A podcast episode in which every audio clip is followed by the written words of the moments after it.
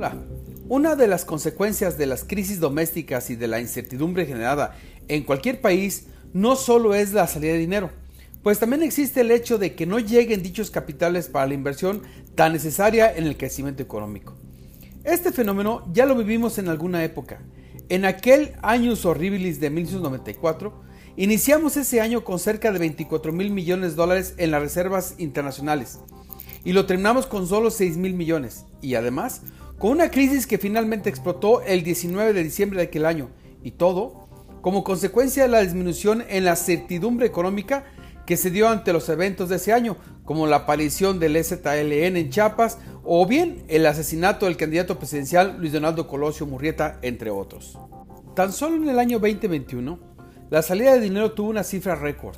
Su registro fue de 257.601 millones de pesos, lo que aproximadamente serían 12.630 millones de dólares. Lo anterior, de acuerdo con cifras del Banco de México. Ahora en el reciente mes de marzo, la salida de capitales se dio por un monto de 18.725 millones de pesos. Este problema ha estado presente en los últimos años y es particularmente importante y se lo explico por qué en tres puntos. Primero, ¿por qué se da la salida de dinero?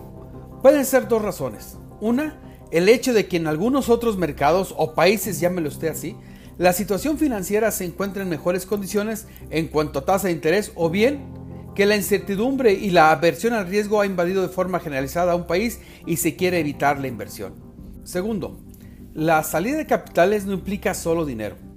Los capitales extranjeros se estiman generalmente en dólares norteamericanos, lo que disminuye nuestra reserva internacional, lo cual en cierta manera presiona el tipo de cambio y consecuentemente se abre la necesidad de incrementar la tasa de interés con el objetivo de disminuir la salida o bien de incentivar el ingreso, todo a costa de nuestros créditos. Y tercero, es obvio, la incertidumbre ha estado ligada a esta migración de dinero.